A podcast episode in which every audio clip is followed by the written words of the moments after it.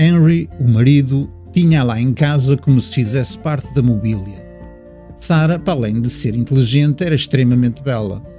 O livro deu origem a dois filmes, um de 1955 com a lindíssima Deborah Kerr e outro de 1999 com Julianne Moore.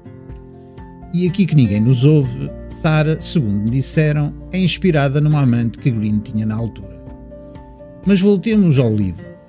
Bendrix e Sarah apaixonam-se perdidamente. Ele acha que ela devia divorciar-se. E ela primeiro diz que não. Depois talvez. E no fim quase. Mas depois. E como devem entender, isto não é fácil. E para os dois pombinhos também não. Nunca é. Porque o amor vivido desta maneira leva ao ciúme, à desconfiança, e ela tinha aquela tendência para se deixar amar. Embora ela, para todos os efeitos, só amasse o nosso Bendrix. Mas depois aparece um outro, e mete detetives e padres e a religião a atrapalhar. Só vos digo, uma embrulhada. Mas no fim, parece que acabam todos crentes.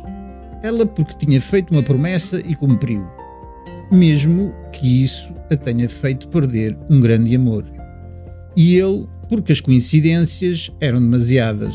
E no fim, aquela frase: Tu achas que o amor acaba porque nos deixamos de ver?